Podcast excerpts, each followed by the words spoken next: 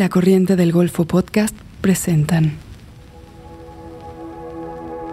Encuentros, un podcast de Movie, la plataforma de cine seleccionado a mano. Cada día una nueva película, en cada episodio una nueva conversación. Siento que ahora lo de Shakespeare ya está terminando también, empiezo a interesarme por otras cosas, por otros textos, por otra forma de hacer, me pregunto si seguir trabajando o no con la misma gente, y me pregunto esto, no sé, me hago esas preguntas, me parece interesante hacérselas. Las voces latinoamericanas más destacadas se reúnen para compartir y explorar el cine que nos gusta ver. Yo no, realmente no tengo como una necesidad de terminar una película, sino que hay un, una cosa que si no estoy haciendo una película, me siento un poco como que no estoy trabajando en lo que me gusta.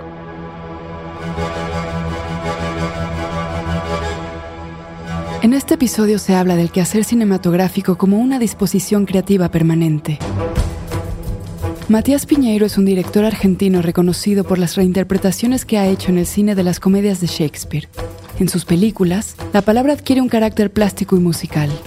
El texto aparece como un origen, medio y fin para formular una reflexión acerca del teatro y la actuación. Sus obras han sido presentadas en escenarios como Berlín, Locarno, Rotterdam, Nueva York, Toronto y Mar del Plata. También es profesor del Departamento de Cine del Instituto Pratt en Estados Unidos y coordinador del posgrado en creación cinematográfica de la Elías Querejeta Cine Escola en San Sebastián. Por su parte, Nicolás Pérez es un director mexicano que evidencia en sus películas la artificialidad de la puesta en escena y los límites de la realidad. Su filmografía, compuesta por más de 15 títulos, se nutre de la colaboración permanente con un grupo de actores que de forma orgánica y espontánea interpretan situaciones cotidianas. Festivales como Venecia, Locarno, la Semana de la Crítica de Cannes, San Sebastián, la Bienale y Toronto han exhibido estos trabajos y le han dedicado retrospectivas en la Cinemateca de Toronto y el Anthology Film Archive. Piñeiro y Pereda se reencuentran como dos viejos amigos para hablar de sus procesos de escritura y rodaje, además de la constante necesidad de filmar y pensar en la imagen.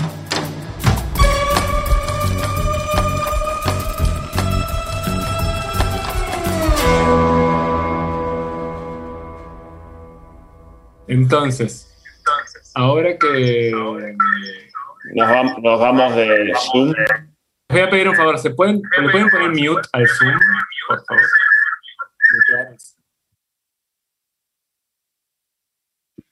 Y más bien hablo por aquí, por Zoom. Más bien hablo por aquí, por Ay, Zoom. cabrón. Más bien hablo por aquí, por Ay, Zoom. Más bien hablo por aquí, por Zoom. Yo los escucho. Yo los escucho, yo los escucho.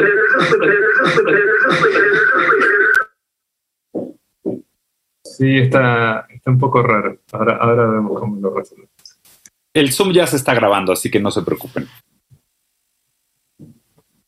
Hola, hola, hola, acá estoy. Ok. Se oye bien. Y el mío también. Sí. Sin eco. Bueno, Ya no hay eco, delays, nada.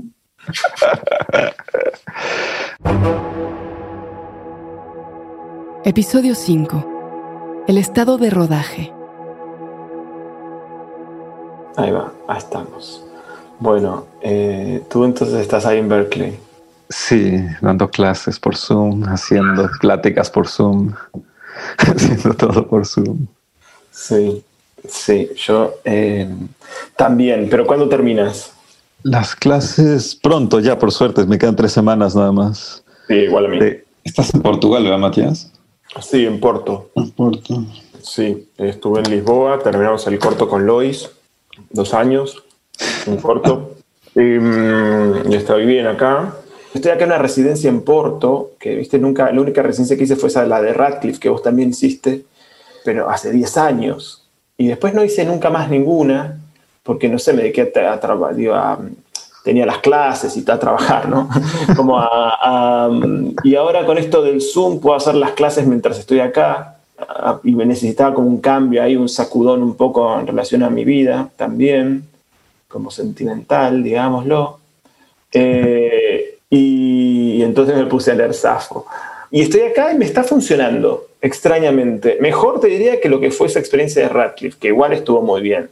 Pero acá es como que, no sé, estoy como escribiendo un guion que no escribo yo por lo general. Y Ah, no, como con anticipación. con anticipación no, cada vez menos, en cada película menos. Y, y ya la última, está el guion en el momento del rodaje, pero Sí, sí. cada vez más cerquita de ese momento. Y acá me propuse como adaptar un texto de Henry James, adaptándolo a, muchas cosas de ahora, a la contemporaneidad y ta, ta, ta, ta, ta, ta, unas cosas más.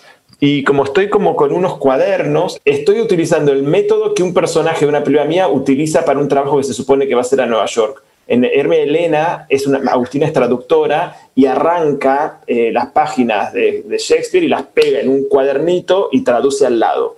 Yo estoy haciendo lo mismo, pero con Henry James, ¿no? y no con la traducción literal de, de la lengua, sino como que me compré dos versiones del mismo, o sea, el, el- me compré el cuento, esta novela, con, del mismo libro, de la misma editorial, digamos, eh, para poder arrancar las páginas y poder pegarlas en un cuadernito y poder, como, y estuve como trabajando con unos colores, con unos eh, resaltadores, marcando diálogos, acciones que me interesan, eh, conflictos, o sea, problemas en el términos de adaptación y cuestiones concretas, ¿no? Lugar, personaje, tiempo, como que yo. Y tengo ahora todo esto coloreado, que esto es un podcast, con lo cual esto es, es muy frustrante para quienes están escuchando, eh, o una liberación quizás. tengo como mm, estos cuadernitos, un cuadernito para cada capítulo, que son seis, y entonces ahora estoy como, ya terminé de pegar todo y de subrayarlo todo, o sea, de remarcarlo todo, de, de analizar los seis capítulos, y ahora voy a empezar a fragmentar en escenas a partir de volver a como a eso. Entonces voy a marcar cada página, cada escena. Y a partir de ahí voy a ir al, al script doctor, ¿cómo se llama el, el coso para...? No, El final draft. ese, ese. y eh, me lo tienen que mandar igual, no me lo van a mandar, pero bueno, si no uso el Word que está ahí. Y entonces ahí voy a pasar las escenas y pasar los diálogos, copy-paste, y ahí va a estar el guion. Entonces en una semana voy a tener el guion. Eh, sí, sistemas Piñeiro. Eh, Sí, yo usted le falta Ah. inspiración.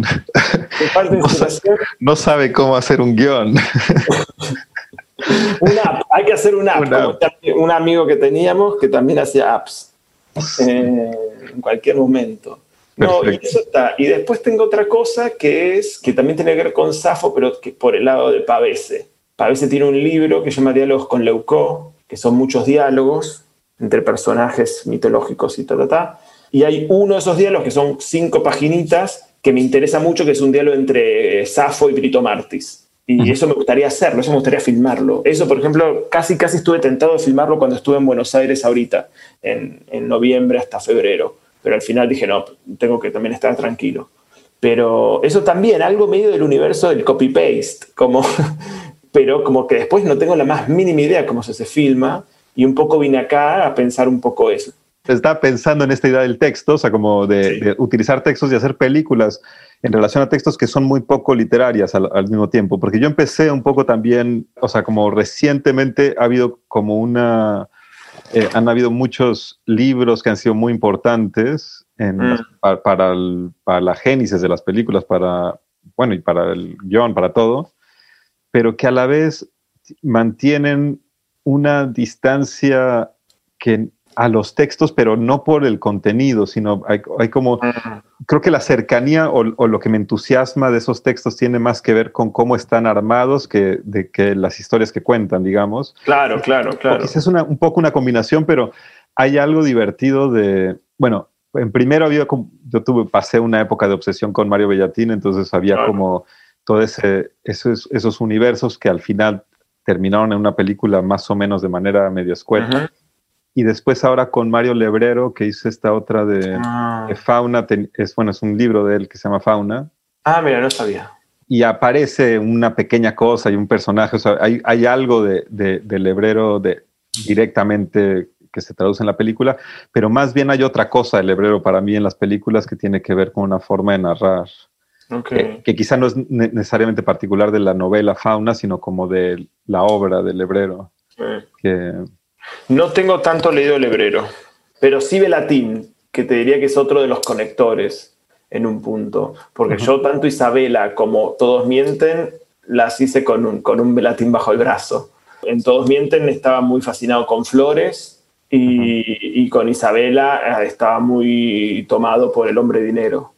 Eh. Y que también tiene esto de que no hay nada de las, digo, uno a priori eh, son parte de la arquitectura de la película, de la, que, la arquitectura que uno no ve, digo, como, como son parte de unos ladrillos y unos fierros como que no, que no están expuestos, pero que a mí me sirvieron para llegar a eso que hice, digamos, como Sí, la sí, sí. idea de, de la oración párrafo y la idea de los planos escenas en Isabela y de la fragmentación temporal viene de mi lectura de ese libro, del hombre dinero.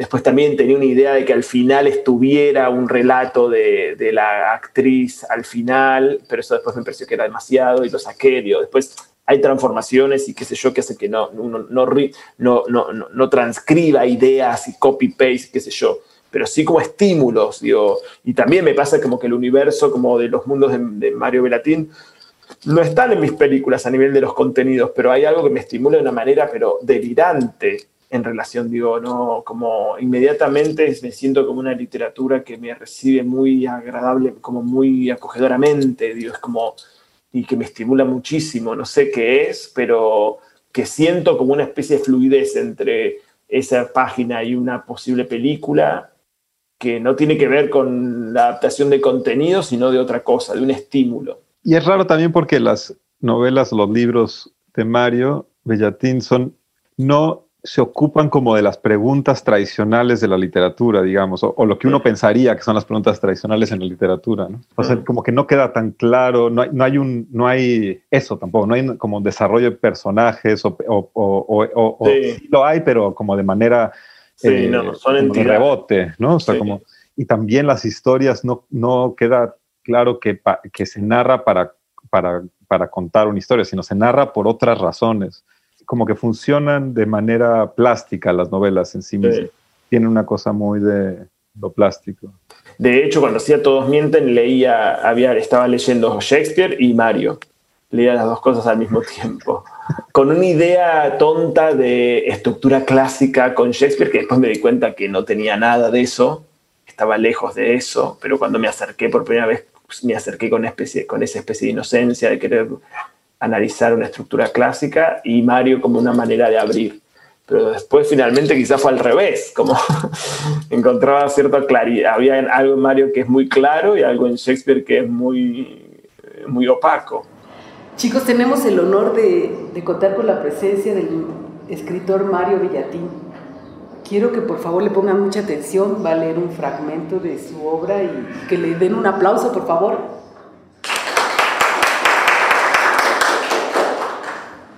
¿Qué tal, maestra? ¿Qué tal?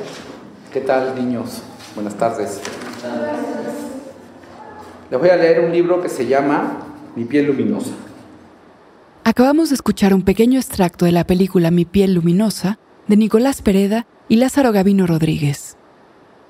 Sí, creo que en, en algún momento recuerdo haberte escuchado y, y ahora como que lo pienso yo de esa manera también, hablar acerca de dirigir y escribir un poco más acerca de, del collage y el collage visto como, como una cosa más amplia en, relación como el collage en términos de los materiales en concreto, así como tú usas Shakespeare y eso, pero también el collage en relación a las relaciones eh, con los actores, las relaciones con, de, de, vida de uno, o sea, como, como, como el dirigir y escribir como una mezcla de un poco lo que uno va leyendo con lo que uno va viviendo y lo que uno también imagina que viven los actores con los que trabajamos también quizá.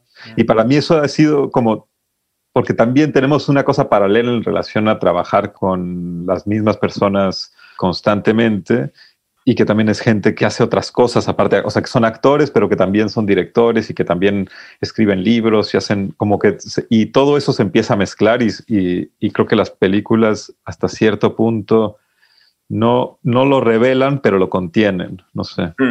Sí. Y, y eso es muy parecido entre los dos, eso es peculiar. Digo, sí. porque hay ¿no? Yo te leía como si no pueden ser más distintas, pero de repente hay cosas que son singularmente peculiares, si se, sí. se permite la acción, ¿no? Que el hecho que, que, las personas con las que trabajemos, en actores y profesores de alemán, y escritores, y dramaturgos, y performers, y no sé qué, y como, no sé, la verdad que es como también tiene que ver con una manera como uno se gana la vida hoy en día dedicándose a las artes escénicas o al cine o qué sé yo, eh, cierta cosa de multitasking. Sí, pero también son, son, personas particulares. O sea, el hecho de que eh, Gavino, que ahora es Lázaro, se haya topado en Holanda con, ah, Agustina. con Agustina. en como otro contexto, se han hecho amigos como en, en, pero en un contexto como de arte, como de actuación, pero también medio de arte. No sé, hay como una cosa de, de, de que son sujetos particulares que tampoco es gente que esté buscando castings todo el tiempo, que no son como ese tipo de actor tampoco, ¿no? Que están en otra, que les interesa actua la actuación, pero como de como que se aproximan a la actuación más o menos de otra manera. Digo, habrá algunos que, que más. Paco es el más como actor de mis películas, pero también dirige obras y claro. performance y es como artista plástico. Entonces, un poco, uno suele hablar bastante en relación a cómo la vida de los personajes y las y, o los personajes, las personas, más allá de, lo, de, los personajes, tienen una injerencia dentro de las películas en relación a sus vidas y quiénes son y tal. Puedes hablar como un poco de, de ese, de ese proceso, pero no, o sea, cómo eso se expande como a todos los, al resto de las sí. cosas, digamos. Trabajo muy cerca de ellos, somos muy amigos, entonces como se, se juntan y hay muchas, viste, cuestiones, en, en, Isabel en concreto está esto, como estas conversaciones que me quedaron runruneando en la cabeza con Romina, por ejemplo, o, o, alguna escena de alguna situación que vivió María y que hablamos por WhatsApp y que de repente se transforma en alguna escena, que no es que, que yo cuando le esté escuchando esté escribiendo la, situación, sino que se va mezclando todo, porque la verdad que con esta gente estamos viviendo, son personas con las que vivimos la vida digo, donde yo con María hablo todas las semanas, con Agustina también, digo, se mezcla todo, entonces todo es como empieza a estar muy inseparable, ¿no? Y muy indiscernible, donde empieza una cosa y donde termina la otra. Entonces, como, por eso tampoco me preocupo tanto por la construcción de un personaje, como, me gusta más como, bueno, si María en esta pelea corre, que en la próxima no corra, ¿no? Claro. Como, como generar cosas así, pero no una construcción de personaje con una historia previa o cosas por el estilo. Al mismo tiempo, eh, Gabriela Saidón, Gaby Saidón, que es otra de las chicas que actúa en las películas, otra de las actrices que actúa en las películas, dijo, eh, cuando vio Isabel al final, dijo, claro, somos, somos todas y es Matías. Como, es como que la película eran como, éramos como todes en ese sentido, como, claro. eh, como que sí, sí, ella se reconocía en ciertas cosas, pero que no es algo que yo había puesto y al mismo tiempo entiende que hay algo de eso que tiene que ver conmigo también. Yo también me reconozco y no, no sé, creo que es por esta idea de, de mucha cercanía y de un cierto interés por las cosas que pasan a las personas con las que voy conviviendo, aunque sea a la distancia y me parece que se tiene un material dramático que, que no hay como que esforzarse en un sentido superficial del esfuerzo, ¿no? Como no es que me, como una idea de imaginar, no tengo por qué imaginar cosas, ¿no? Como inventar, es más bien combinar como eh, cosas más concretas. Aunque sea un relato, aunque sea el relato de qué sintió María cuando salió de una audición en tal momento, ¿no? Claro y trabajar con eso tampoco es una rendición exacta de eso que le pasó, ¿no? Es otra cosa, todo se mezcla. Ese día salió el sol, entonces no estaba lloviendo como en el momento que María. Entonces es diferente, digo, también, digo, y, y a nivel de la trama, qué sé yo. Sí, y para mí también hay una cosa linda que, que, es algo que, de lo que decías, de incorporar elementos de las vidas de las personas, pero no tal cual, y darle como una especie de, de vida paralela a situaciones concretas. Ah. Y en la película ahora, que la que, estamos, la que vamos a hacer, porque Gavino, no sé si, si te lo platiqué esto, lo sabes, que ah, Gavino ahora es Lázaro y se cambió sí, el nombre. Sí, eso sí, sí, y tal. Entonces, de hecho, no habría que decirle más Gavino. No, hay que decirle Lázaro. Por eso, pero, pero, claro, no hay que decirle Gavino Lázaro, no, Lázaro. Exacto. En fin, como esa historia a mí me parece, bueno, aparte me parece muy interesante en relación a lo que le está sucediendo a mi amigo en torno a, a bueno, no sé lo que signifique como cambiarte la identidad de esa manera. Entonces, la siguiente película aborda eso. No es, el, no, es el, no es lo central, pero está ahí todo el tiempo esta idea de que, como, como aparte en, en, no sé si, si no en mis películas como suelen mantener los nombres sí. de ellos, ahora eso generó un problema, claro, como se cambió del nombre el personaje principal. Entonces ahora hay que también como pensarle, le dicen Lázaro, pero si empiezan a decirle Lázaro tiene que haber una, una razón. Entonces hay como un juego ahí en, en torno al cambio del nombre en el nuevo guion que se resuelve de una manera muy distinta a como es en la vida real, pero es una situación concreta, digamos, de, es como una, una visión paralela a por qué alguien se cambiaría un nombre, digamos. Y en la película anterior, en Fauna, está todo este tema de, de Paco que actuando en, en Narcos, porque como tiene un pequeño papel en Narcos y como que hablar sobre todo eso me parecía divertido porque en particular Lázaro tiene todo este, este lado de es como una especie de moral del actor que escribió un panfleto de, no sé si lo viste, como un librito. Hace bastante, ¿no? Hace bastante, sí, lleva, en realidad lo escribió hace como cinco años y después creo que lo Ah. publicaron eh, hace como dos o tres. Y es muy sobre, no es tanto un, un texto sobre la actuación, sino como un texto de la moral del actor joven. Sí. Un poco me recordaba, digo, salvando las distancias, igual y también me parece un texto medio cursi, pero el de, el de Rilke, de Cartas a un joven poeta, que no es un- en realidad, es como, es muy de autoayuda, digamos. Mm. Un poco tiene eso y está muy como clavado en la, en la idea de, de por qué los actores hacen lo que hacen y la responsabilidad de los actores. Entonces me gustaba como, ya que se está planteando eso en el mundo de ellos, también como incorporar eso a la película, ¿no? Que al final tampoco la película va de eso, pero está bastante, digo, está en el aire, ¿no? Intermedio. Movie, la plataforma de cine en línea que presenta una selección con curaduría.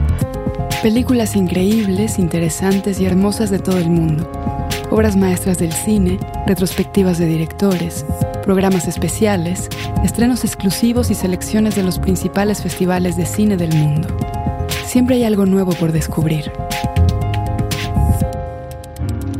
Para ver lo mejor del cine en streaming, visita movie.com diagonal encuentros y prueba Movie gratis durante 30 días. Esto es mubi.com diagonal encuentros para obtener 30 días del mejor cine gratis. En este espacio, Matías Piñeiro y Nicolás Pereda hablan de algunas de sus películas favoritas. Una es que estuve viendo en el verano de Buenos Aires, en diciembre y enero, muchas películas de Weisman, de. Frederick Weisman, y estoy completamente cautivado. Había visto va- varias, pero el señor tiene un montón. Y había, hay una que me gustó, hay dos que me han gustado mucho, que una es Welfare y la otra es Hospital. Y mm, la que había puesto era Hospital, porque me parecía fascinante. Y, las estoy usando para mis clases de ficción. Como, y hay como una escena, hay varias escenas. Hay una escena donde alguien vomita, que tiene, se está como medio ahí salvando una sobredosis o de una intoxicación. Entonces le hacen pur- lo purgan. Entonces le, es toda una secuencia donde es una persona muy joven, muy que está muy pálida, con el cabello es blanco y negro, el cabello oscuro. Obviamente filmado todo muy cerca y, y como, bueno, tampoco tan... Y el muchacho vomita, ¿viste? Y vomita a cámara en un momento. Y como vos decís, ¿viste? ¿Cuántas, cuántas escenas, cuántos guiones leíste de gente vomitando? Trillones, ¿no? y es trillones, como, así vomita, señores y señoras.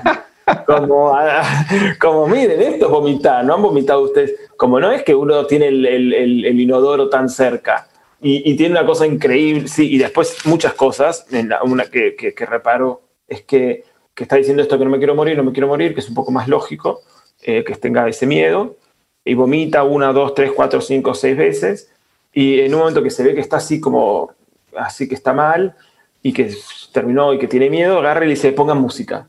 ¿No? El hecho que pida que pongan música me parece genial. ¿A qué, a qué guionista se le ocurre? ¿no? Como, Es buenísimo. es buenísimo, Es buenísimo. pedir que pongan música. Como, y después vuelve a decir que no se quiere morir.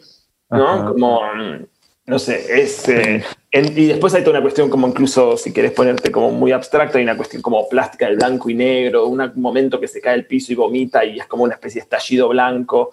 En fin, no importa, ¿no? Es, terrible, ¿no? Y al mismo tiempo ahí, no sé, es como... Encontré en él esa especie de ambigüedad que no me esperaba. Digo, y en Welfare también hay unas escenas fantásticas como... Y una construcción de diálogo, no construcción, como que uno pueda... Digo, y no por querer hacer un diálogo naturalista, No, para. no, yo entiendo, a lo contrario, porque No, pareciera claro. este- esta, esta idea de pongan música es lo más artificial del mundo, Sí, pero eso es como, es como las ideas que, sí, sí, entiendo perfectamente, que no es Eso una cuestión de... Me resultó muy desintoxicante. Yo estaba pensando ahora en Margarit Duras Ah, sí. y no sé qué película en particular, pero había, bueno, supongo que India Song por esta cosa del diálogo que hablaba, ¿no? O sea, como que, que, que el sonido, todo... Adivina qué vi ayer. ¿Qué viste ayer? no sé. Adivina. Yo, ¿Qué vas a ver qué viste ayer? Mm, Pero. India Song, no sé. No. Esa no. No, otra. Vi Vera Baxter. Ver a Baxter que tiene una guitarra que, que no termina Es nunca. Es, no esa- termina nunca. es Genial. no, espectacular, yo no podía creerlo. no Yo- me pude dormir. No me pude dormir. Yo me quería dormir. Me quería quedar dormido y no podía. Qué locura una persona que hace una película en la que Sí. la guitarra está sonando. Y hay un momento en que, en que hasta, los, hasta los personajes ya les parece un coñazo que tengan esa, que, que esté sonando ese, esa Y guitarra. también estoy pensando en la voz en off, porque estoy pensando, mira, justo es buenísimo que la menciones, porque estoy, esto que te dije, que de la voz, el sonido, que no, no sé, el diálogo de, de Brito Martis y Safo, voy a hacer un plano contraplano, digo, de eso, voy a hacer girar la cámara alrededor de dos actores, actrices que se muevan alrededor de los árboles. No, no sé, tiene que ser de otra forma. Y de repente me empecé a preguntar en el amor hacia la grabación de un diálogo en una sala de sonido. ¿no? Hacia el cuidado y la textura y el actuar para el micrófono. Digo, Sí, justo eso. O sea, esa cosa que hace con, con Vera Baxter, por ejemplo, es, es, es de locos. Y a la vez hace que toda la película tenga como un sentido y un peso que quizá en el momento en el que uno la está viendo es un poquito como que uno pasa por distintos momentos en el que es una genialidad, a que se vuelve insoportable, a que eso se Mm. renueva, pero aparte no es una cosa plana, porque también dependiendo de los espacios en los que estén es el volumen de, de- de eso que, Sí. que uno oye. Hay algo como súper interesante en su manejo del minimalismo que es muy radical y muy personal, que a mí me divierte. Y en India Song está más trabajado, digamos, es menos un gesto y más como una serie de cosas, porque cambian los narrado- la narración. O sea, en la primera Sí. parte de la película son un, son un- dos mujeres las que narran, me parecen, y después Sí, el resto son los personajes los que narran. sí. Pero no hay ni- ningún momento en el que ese cambio esté sugerido, Mm. sino que uno más Mm. o menos va a tientas y a la vez es una película bastante clara. O sea, no, como que lo que es, lo que es difícil de entender es, es el proceso formal de, de inventarse todo ese, Ah. toda, ese- toda esa estructura, pero, pero se entiende esas la película. capas. Yo la otra que tenía eh, era Toda una noche, la de Ackerman. Tú, Tommy. Todo en una noche, Sí, toda sí, una sí. noche, Sí, sí, a whole night. Es que, es que estoy Eh, pensando, no sé si la vi, ¿cómo es? Eh, Es buena. pero ¿cómo es? ¿De, de qué va más o Y, menos? es, y toda una noche. Es toda una noche en Bélgica, en Bruselas, y son microhistorias, fragmentos, es como una película totalmente astillada de microescenas de personajes durante esa noche, todas situaciones medio románticas, sentimentales, pasionales. Siento que que- la vi, pero no sé. Y por la tenés que haber visto porque es fundamental. Como- Sí, y- creo que realmente la vi, pero no, no lo y, tengo tan claro. y- lo que es muy loco es eso de. Son como mil historias, pero solamente tres pasitos de cada una. Claro. ¿Entendés? Como Sí, sí. ves solamente un, apenitas. De todas podrías hacer trilogías, digamos. Sí, pero ella fragmenta así y es increíble. Y sobre todo, no sé por qué, pero últimamente estaba muy como pensando en, en el abrazo, como en el abrazo en el cine, como la gente que se abraza en el cine. Y ella es muy buena filmando gente abrazándose, en ese contacto físico, esa especie de cosa medio magnética, de cuerpos que se atraen y hacen ¡tac! y se agarran. Y en esta película muchas veces hace eso, también cuerpos que se rechazan, claro, pero que es lo, es lo, es lo contrario, no es lo invertido, con lo cual es muy cercano. Pero es una película de esos cuerpos que están como imantados. Y me resultó bastante bello y cosas que, viste, que la vi cuando era hace mucho tiempo y como no conecté con eso, conecté con la cosa más formal de la fragmentación y las historias y el- las elipsis y el tiempo y la, la, la. y la adoración y la, la, la. Y ahora la volví a ver y conecté con esa idea de calidez, esa búsqueda de calidez, esa búsqueda de, de abrazo, de cosa medio mamífera casi te diría, un poco desesperada, un sentimiento de eso, de un confort en el abrazo, que la película como trata y pierde al mismo tiempo y es parte de, de Que es- hay algo que ella logra en sus películas que es muy espectacular, que es esta cosa tan afectiva dentro de esquemas tan formales, ¿no? O sea, que esa Sí. capacidad de, de no quedarse en la frialdad, incluso en las películas más, más distantes, digamos, y más heavies. Y volviendo al sonido de nuevo, porque una de las películas que pensé bastante, o que de hecho la vi hace, fue la última película que vi en el cine, de hecho, Ah, de- desde la pandemia. Eh, ¿No fue, volviste al cine? ¿Qué? ¿No volviste al cine ahora? No hay Ah, bueno. cine, está cerrado. Eh, por lo menos el PFA aquí, que es el cine de la universidad, está cerrado. Y la última película que vi que fue allí fue la de News from Home. News from Home, sí. Y hay una cosa del sonido que es muy padre, que es que cuando ya llevan las cartas un rato de la madre que le manda cartas de Bélgica, cuando pasan coches, ya no escuchas bien la carta que, que está leyendo. Sí, sí, sí, sí.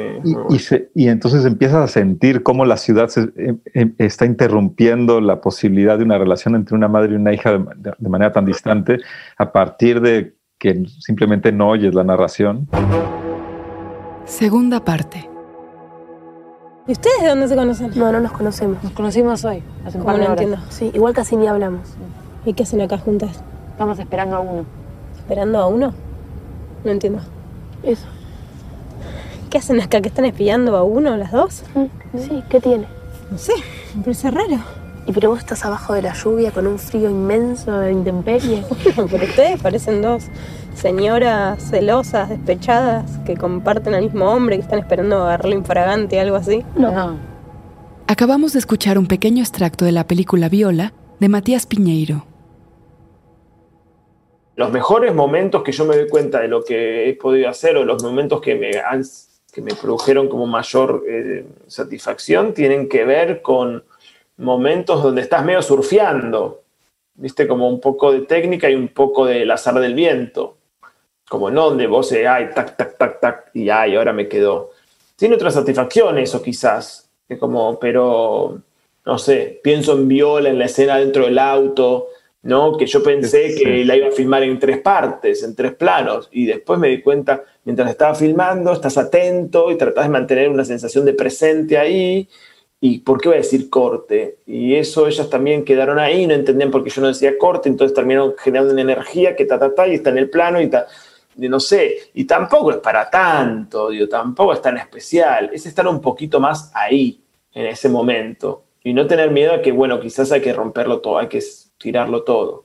Y esa escena tiene aparte esta otra cosa del clima, que también es una cos- cuestión que tú no estás eh, controlando, No. pero que estás capturando y que tiene que ver con, quizá en ese sentido, que tus películas no, suelen hablarse en, es- de- de- de- en ese lugar, No. pero que tiene algo que ver con el documental, que es con Mm. esta experiencia de haber filmado una escena que es muy larga, es bastante central en Viola, Sí.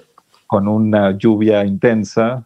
Recuerdo que sa- entró un auto y hay una lluvia y que la lluvia hace, hay un juego con Sí, la lluvia y, sí, y- y- y que abre y cierran la puerta, yo qué sé, que todo, que hay una, una cuestión como de también de capturar aquello que está más allá de tus manos construir, ¿no? Sí. Es que como uno tiene un guion, tenés este Shakespeare, tenés esto, escribís los diálogos, ta, ta, ta, ta, ta, ta, como que yo me doy cuenta que si no abro la ventana para que entre un poco de viento, queda un poco como prearmado. Y yo tengo ese peligro, porque pienso las cosas mucho antes o pienso no sé qué, por más que las piense dos días antes, como hay algo medio armadito. Y yo me doy cuenta cada vez que necesito que venga otra cosa. Y a veces esa otra cosa son los colaboradores. Es Fernando, es Mercedes, es Agustina, es Gaby, es Ana, es Melanie. Porque si hago todo como a mí me parece, como no sé, sería dibujante.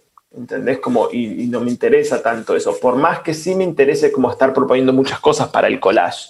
Pero me doy cuenta cada vez más como esa interacción con otras personas o el montaje, que vengo un yo necesito trabajar con un montajista. Si yo pongo todo como yo quería, no me, que, no me queda alguna cosa como no me, como yo no sé, no, no, no, no lo sé tanto. No confío tanto en mí, no, no me parece que sea tan interesante esa antorcha que pueda yo, ¿entendés? Como necesito que venga otro a pagármelo y que me diga, "Ah, no, mira, dalo vuelta, ah, Alejo, ¿no? O Jorge, o Lois. Digo, necesito fundamentalmente de, de- de esa persona que venga a decirme, no, así está. Y yo acepto bastante eso. No sé, como ah, me gusta, me gusta que vengan a, a mover. Sí, es- has tenido suerte en ese sentido también de haber encontrado a, las- a las personas precisas para... Sí. Porque claro, es una- eh, también es muy frágil a quién, quién te está diciendo y desde dónde est- estas ideas, ¿no? Y sí, uno elige trabajar con gente que uno admira. Por suerte, es una fortuna. No, claro. sí, sí. Pero es una combinación entre admiración y amistad y Sí. uno también admira gente que piensa las cosas de una manera muy distinta y que tampoco ayudan. O sea, como, es decir, hay como una, varias cosas que se compaginan, me Sí. parece. Y ahora un poco trabajando con Lois, que hicimos este corto, bueno, trabajé un poco eso. Eh, con lo cual tengo una cierta conciencia, un poco patético decirlo, pero bueno, sí decir, a ver, pará, trabajemos otra cosa, a ver, otro, otro tipo de plano, otro valor de plano, otra, que también es otra respiración, otro ritmo, otra, otra luz, es otro montón de cosas que, que me causa intriga porque me cuesta. Y tiene que ver con el trabajo de Lois en general, es decir, porque su- sus películas suelen ser, Sí. Lois Patiño, hablamos que suelen ser con planos abiertos, ¿no? Estoy pensando como Bueno, prácticamente que igual hay algo raro, sí, pero también le mete un tele que hace que ta, ta, ta, ¿no? Claro. Como- pues también, eh, bueno, es muy diferente lo que él hace, es muy diferente. Digo, está siendo muy interesante el intercambio con él, es una persona bastante, bastante genial y aprende un montón y me resulta muy estimulante, me hace pensar mucho sobre mí, sobre el trabajo conjunto, sobre, sí, él eh, trabaja, es un eh, documental experimental de observación, digamos, para reducirlo muchísimo, y yo con los actores y los movimientos de cámara, y no sé, y encontramos una posición tercera que es interesante, y encontramos como dificultades que hay, encontré también, yo nunca había codirigido, y esto fue codirección así hombro con hombro, como, no sé, estuvo muy interesante, y ahora vamos a hacer una peli, un largo, pero acabamos de terminar hace una semana. eh, Van a hacer un largo Sí, con Lois. sí, sí, porque en realidad el tema fue así. Va a llevar ocho años. No, para mí iba a tardar tipo tres meses. claro. Por- Íbamos a hacer este largo, nos dieron, no nos dieron el apoyo, que era la primera vez que yo aplicaba también a un, un fondo así, pero nos dieron un apoyo para desarrollo. Y con ese apoyo para desarrollo íbamos, se filmaba en las Islas Azores, que nosotros habíamos ido una vez como a ver, porque nos dedicamos unos años a ver islas. Fuimos a, a Lanzarote y bueno, después fuimos a las Islas Azores que nos habían recomendado Hayden, un amigo, y fuimos y nos gustó, nos pareció que podía funcionar. Y entonces dijimos, bueno, vamos con esta plata vamos a ver las locaciones otra vez. Y de repente dijimos, no, bueno, la llamamos Agustina, bla, bla, y hacemos algo. Y terminamos haciendo un corto, pero el corto nos reemplaza al largo. Ay, que Entonces- incluso aparece en escenas de Pero aparece- of en Sí, ahí ves que, que concentrado que estaba yo. Como en, en ese rodaje yo estaba también filmando, y Agustina sabía, también estamos filmando Isabela. claro. Sí, y que aparece, justo el, el plano ese aparece en el corto, el plano que aparece en, en las... Sí, hay una conexión ahí.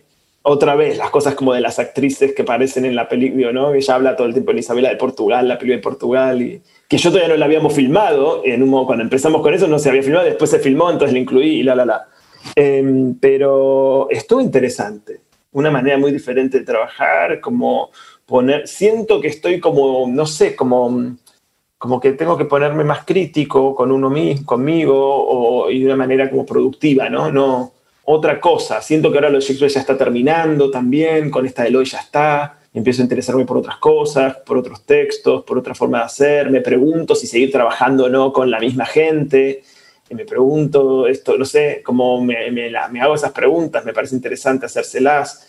En esta está Agustina, en, en Ariel también, en Ariel también quiero que esté Mati, que esté María, digo, pero también, no sé, es, el encuentro con, con, con Lois ha sido muy estimulante y, y- y encontré, ahora volviendo a ver la película, para terminar el sonido y el color, me entendí que lo que más me gustó son esos momentos donde realmente no sabía muy bien cómo es que iba a ser, ¿no? Como momentos un poquito abismales, que de repente puede ser una porquería, y claro, muchas cosas eran bastante una porquería, eh, pero bueno, para alguno edita, Y de repente los momentos que era medio dudosos hacer eso del casting de esa manera, que yo, ahora lo veo, es un plano como cuatro minutos de señoras diciendo unas líneas y repitiéndolas a cámara, como un- una cosa bastante plana, bastante que no está ni en mis películas ni en las de, ni en las de Lois. Y de repente veo que ahí tiene algo, tiene una calidez, tiene un humor peculiar que, que me parece bueno, que me parece que, está, que hay algo ahí, que no, que no es de las películas anteriores, aunque tampoco es tan diferente, pero sí, pero está con gente que es otra, no sé qué, como hay algo ahí que, eso que en un momento dudo, en el momento de filmar, que es quizás lo que está más rico. Tú lo has hecho, pero yo nunca he hecho eso de no filmar de un jalón. Bueno, una película la hice como con un año de diferencia, pero era como una primera parte y después otra parte, pero tú has hecho eso varias veces, ¿no? Como de ir y... Es bonito, es bonito. A mí me parece que es como la manera más ahora, va, no sé si más natural, pero como hay algo interesante en el, el preparar, filmar y ver y después volver a filmar. Digo, ya sea que tampoco me planteo estar infinitamente filmándolo, refilmando lo mismo, espero que le pegue, ¿no? Eh, pero la posibilidad de que mute, que falle, que algo, me resulta como bastante lógica, bastante natural.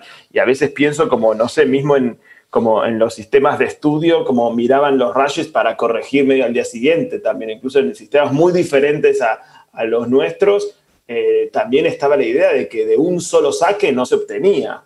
Digo, no sé, a mí me parece medio raro a veces esta, esta presión que a veces siento tener cuando además filmamos nosotros como tan limitadamente, que solo puedes aquí y allá, qué sé yo, que eh, después de no filmar durante un año, dos años, tres años, cuatro años, tengas que pegar, viste, como que le, le- le tengas como, lo tengas que hacer bien, digo. Entonces hay algo ahí de que me resulta eh, importante poder tener un tiempo en el medio para recalcular. Otra vez, espero, no, espero porque hay otras cosas que filmar, ¿no? Entonces y hay siempre, siempre una urgencia y todas esas cosas, pero está un poco bueno poder como eh, rearmar. En Isabela fue muy así, en un punto. Con, no se podía volver a filmar porque el embarazo era el embarazo, pero, eh, pero como sí podía como reescribir todo. Siempre podía inventar una nueva línea más de tiempo, digo, si, si, si hiciera verdaderamente falta, ¿no?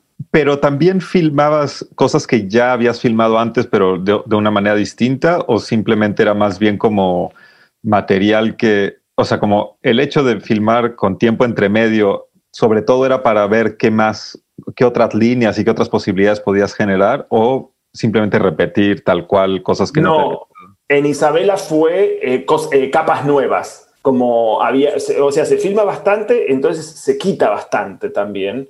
Entonces dejo lo que me parece que está funcionando. Y para, y para acomodar mejor los tantos, ¿no? Eh, filmo, eh, digo, hago la variación del guion para la siguiente línea de tiempo. ¿Entendés? Es como que es de guion casi la corrección. No es de, de que vuelvo a filmar el mismo plano, porque más el tiempo pasó y está de otoño o de verano o no estamos en Córdoba. Digo, no me fui a filmar un plano de Córdoba dos años más tarde. Claro. Digo, sí, sí. eh, no, eso sí me pasó igual, en, por ejemplo, El Hombre Robado sí, que la filmé todo en Buenos Aires y sí, por ejemplo, hay una, hay una escena que la filmé cuatro veces y que en un momento hice un armadito con las cuatro versiones y es bastante gracioso ver cómo va variando. Y esa sí se, fue a lo largo de todo un año que cada vez que hacemos a filmar, la volví a filmar y le pifiaba y le pifiaba y le pifiaba hasta que bueno, en un momento me cansé y, y quedó la última. Y, y en Todos Mienten tuve un descanso y luego salimos a filmar tipo retomas, cinco días o cuatro días. Y ahí volví a filmar escenas de manera diferente, como ahí sí, como algo que no me había gustado, lo volví a filmar de vuelta.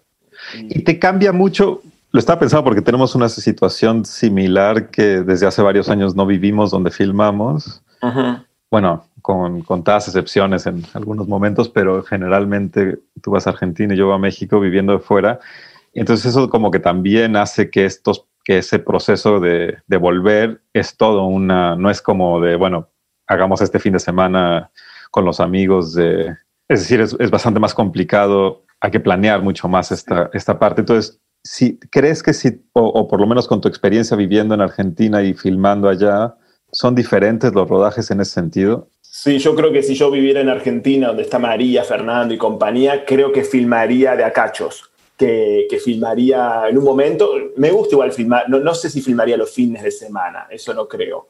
Pero, pero sí pondría un rodaje y me pondría otro. Yo creo que ensayaría mucho más, tendría, sería otro el proceso y a veces me da como una sensación de, ah, estaría bueno, ¿no? En algún momento poder irme, aunque sea un semestre, ponele y filmar ahí una película estando allá, pudiendo ensayar dos meses y después como, la verdad que eh, en algún momento me gustaría hacer esa, la la de volver, quedarme un cierto tiempo. No tiene por qué ser muchísimo, pero sí como un tiempo. Extraño un poco la gestación de algo en la previa y que no sea un ejercicio tan solitario en ese sentido y tan del reaccionar ahí. Como, está, como nos conocemos mucho, hay mucho código, hay mucho entendimiento, no hace falta tanta preparación. Pero, y hay algo interesante en, en la cosa un poquito más inmediata. Pero por amor a la, a la variación, tengo ganas de alguna vez tener un rodajecito así. Sí, yo, a, a, mí también me darían ganas en realidad y no estoy seguro tampoco si me dan ganas de hacerlo por la película en sí misma, tampoco estoy seguro mm. cuál, se, que, sé que cambiaría, pero no sé hacia dónde cambiaría, sino por una cuestión como de comunidad y de, y de esos procesos que, que, tienen algo lindo en sí mismos. Sí, para mí cambiaría sola, como que creo que porque estás en un proceso diferente, eh, solita se va a ir... Eh, encontrando la singularidad de, de, haberlo hecho de esa forma. Así me pasó con Isabela. Yo no tenía pensado filmarla de esa manera, la vida se va dando. Tenía un esquema que sí, quizás filmar en tres, en tres momentos, pero bueno, terminaron siendo cuatro, qué sé yo, en algunos filmé menos de lo que pensaba, qué sé yo, todo más desordenado, pero uno se va adaptando. Y acá creo lo mismo, como que no, no tendría una hipótesis anterior que dijera, esta es la película que tengo que filmar, este es el guion que tengo que filmar de corrido ponele, y con una interrupción, sino que me pondría a filmar y como vamos a tener que estar atando las cosas de alguna manera, solita se va a empezar a tener esa, las características de una película que se filma de esa manera, ¿no? Hay una cosa que hacemos que es muy, que es que filmamos mucho.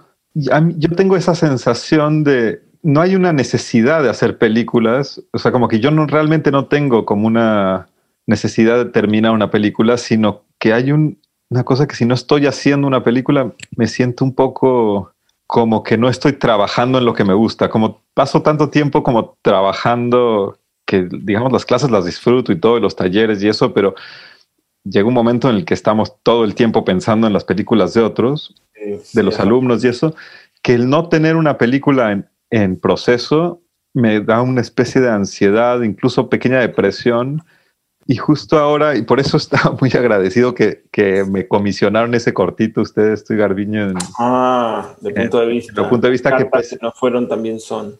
Sí, que pese a que eran una, un, únicamente cinco minutos, sí. claro, uno lo piensa, entonces em, como empecé como con, digo, es un gestito de la película, no es, no es nada, pero hay una cosa como de pasar unos meses, o por lo menos unas semanas eh, con eso en mente, después la fui a grabar con mi hermana, después hice el sonido más tarde, no sé, como que fue todo un proceso no muy largo, pero que me lo mantenía en mente, que por lo menos fueron tres meses que...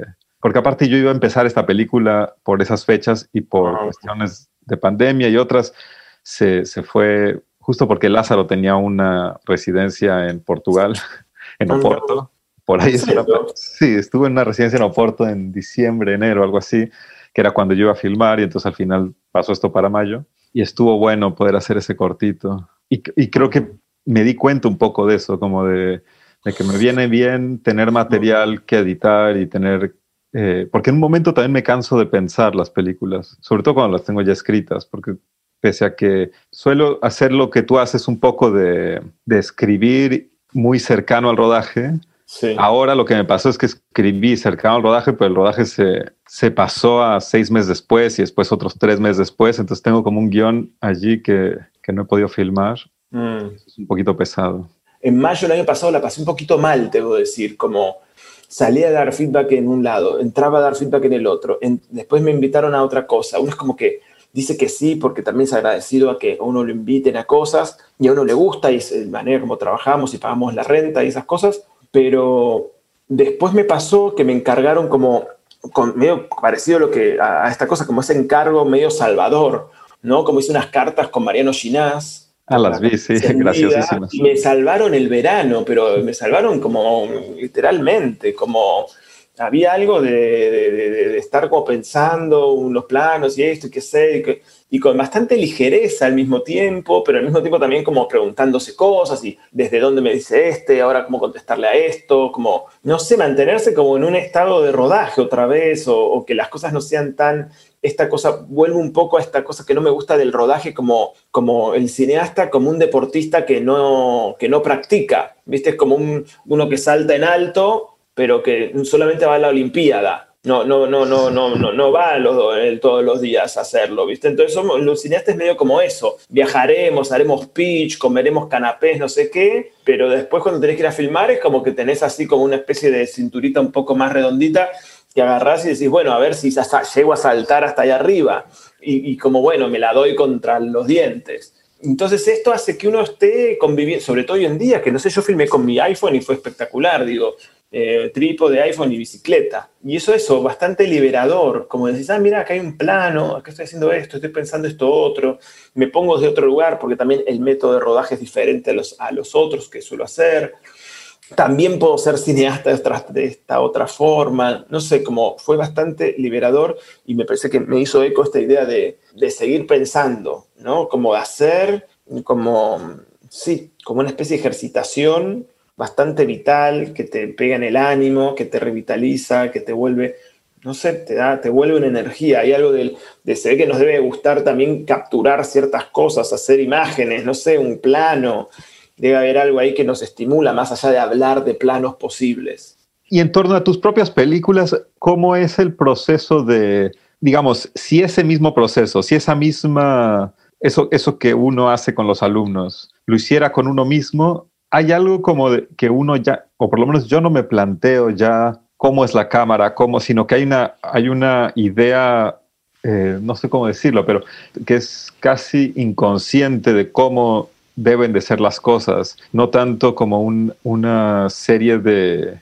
Es decir, aquello que, que lo- uno le diría a un alumno en torno al guion de cómo filmarlo, es algo que a, a mí mismo prácticamente no me, lo, no me lo planteo, sino como que hay una idea general de llegar y saber cómo uno lo quiere hacer, no sé. Bueno, pero eso creo que eso también es el ejercicio de haber hecho esto por, una, por más de una década.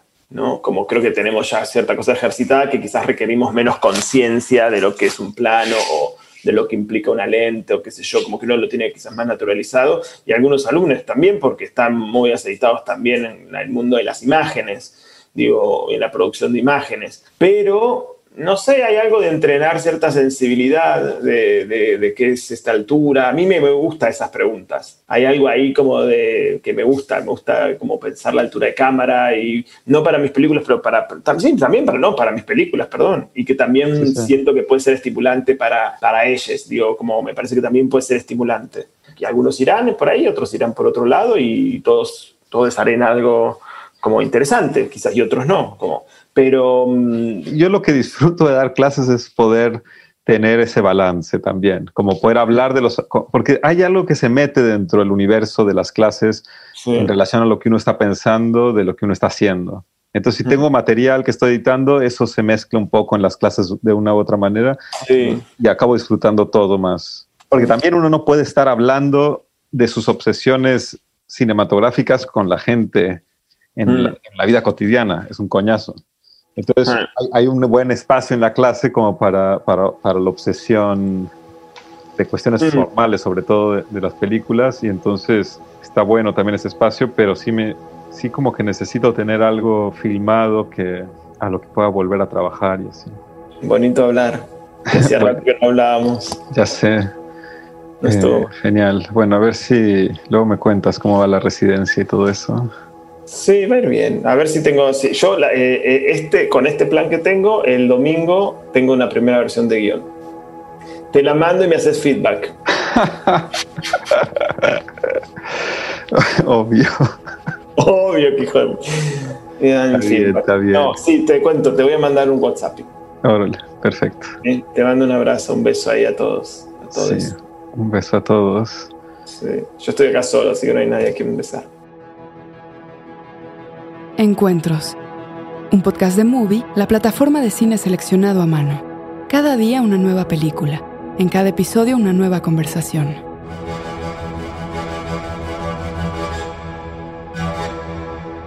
Escucha otros episodios de nuestra primera temporada de Encuentros, de Movie Podcast, con Mercedes Morán, Romina Paula, Alfredo Castro, Lázaro Gavino Rodríguez, Paulina García, Carolina Sanín, Albertina Carri, Gael García Bernal, Benjamín Neistat y Camila José Donoso. No te pierdas Movie Podcast, un podcast en inglés sobre películas poco conocidas por el público y la crítica internacional que fueron un fenómeno de audiencia local. Entrevistas con cineastas, críticos, académicos e historiadores de la mano del reconocido periodista Rico Gagliano. Búscalo en nuestra publicación online Notebook o en tu plataforma de podcast favorita y descubre estas historias cinematográficas únicas en todo el mundo. Esto fue Encuentros, de Movie Podcast, con la participación de Matías Piñeiro y Nicolás Pereda.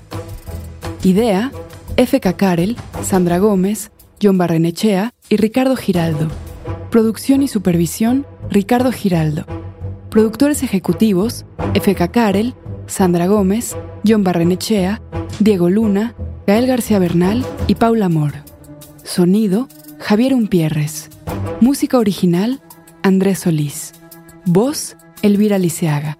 Investigación, guion y transcripciones, Andrés Suárez. Asistente de producción, guion y transcripciones, Fernando Peña.